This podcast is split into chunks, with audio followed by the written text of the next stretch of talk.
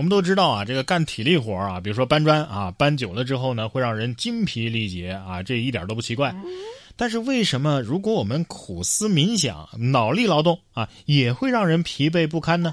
哎，近来来自法国巴黎的大脑研究所就有一项最新的研究发现啊，在持续数小时的高强度的脑力劳动后，大脑中呢也会产生有毒的副产品，叫谷氨酸。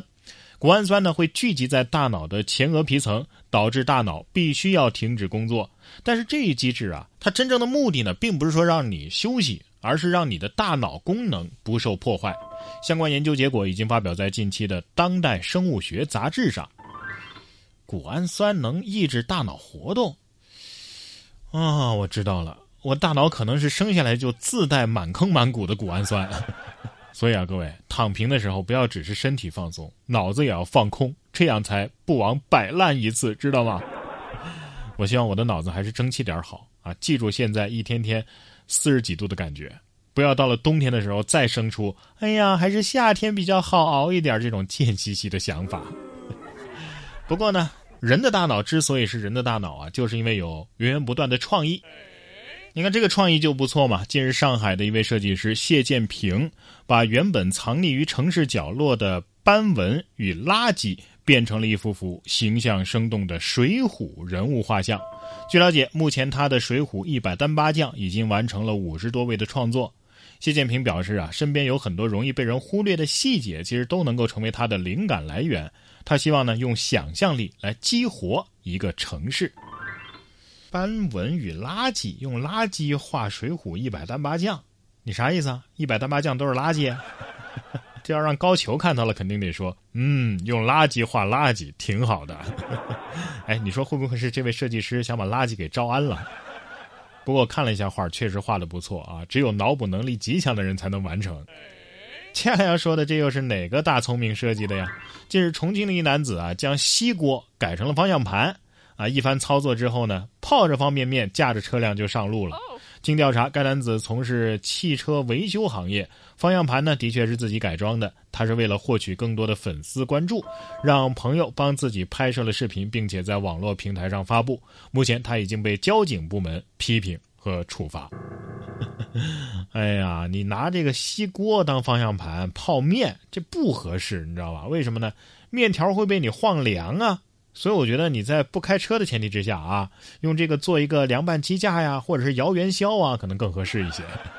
同样很有创意，这又是谁想出来的呢？八月十七号，广西南宁肛肠科的实习医学生收到了。刚好有你四字锦旗啊，刚是肛肠科的肛啊，并且呢，在社交平台晒了出来。陈同学表示啊，自己是肛肠科的实习生，收到锦旗呢，也是大为震惊啊。这四个字其实倒过来读，也是对患者的祝福。刚好有你，你有好肛。王建国，我知道是你啊，你的隐私被我发现了，我跟你说。刚好遇见你。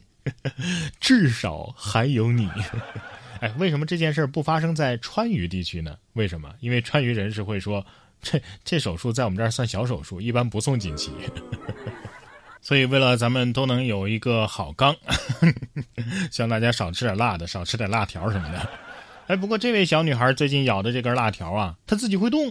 土耳其一名两岁的女童近日被一条二十英寸，也就是大约有五十厘米长的蛇给袭击了。随后呢，这名女童反将蛇给咬死了。报道称，当时这名女童呢正在家中的后院玩耍，一条蛇咬了她的唇部，女孩随后呢就反咬回去，将蛇给杀死。专家称啊，好在这条毒蛇还处在幼年，对外界反应能力呢也比较差。也许当时幼儿将蛇当成了玩具，而且咬的部位啊又紧贴着这个蛇头，所以使蛇根本就无法反噬了。嗯，这么彪悍的闺女，我严重怀疑是不是她先咬的蛇呀？啊，这是迪士尼在逃母夜叉呀！不过这事要是发生在希腊的话，那妥妥又是一个女神斗恶兽的剧本。反正每次看到这样的新闻啊，我就觉得别人家的孩子真的是太厉害了啊！同样是别人家的孩子，八月八号，陕西宝鸡一男子下车的时候啊，忘了拉手刹了，导致小车溜车，险些撞上后方的电动车。关键时刻，七岁男孩魏崇浩飞奔而出，五秒钟拉停手刹，避免了一场交通事故。哎呀，七岁的男孩就知道拉手刹。而且他何止知道拉手刹呀，他还知道这车是因为没拉手刹溜坡了，是不是？上次开车开一百多公里高速的就 就这小子呀？七岁七岁男童，这么巧吗？柯南是你吗？柯南。不过不该跑的你怎么都跑不了。近日江苏扬州一市内，一男子就在盗窃电瓶车之后骑摩托车逃离，两名保安赶紧用轮胎将其连人带车给砸翻了。小偷呢起身之后又继续赶紧跑，正在附近装货的两个人发现之后啊，立刻上前追赶。一群刚刚执行完任务的消防员刚好看到这一幕，立刻驱车增援。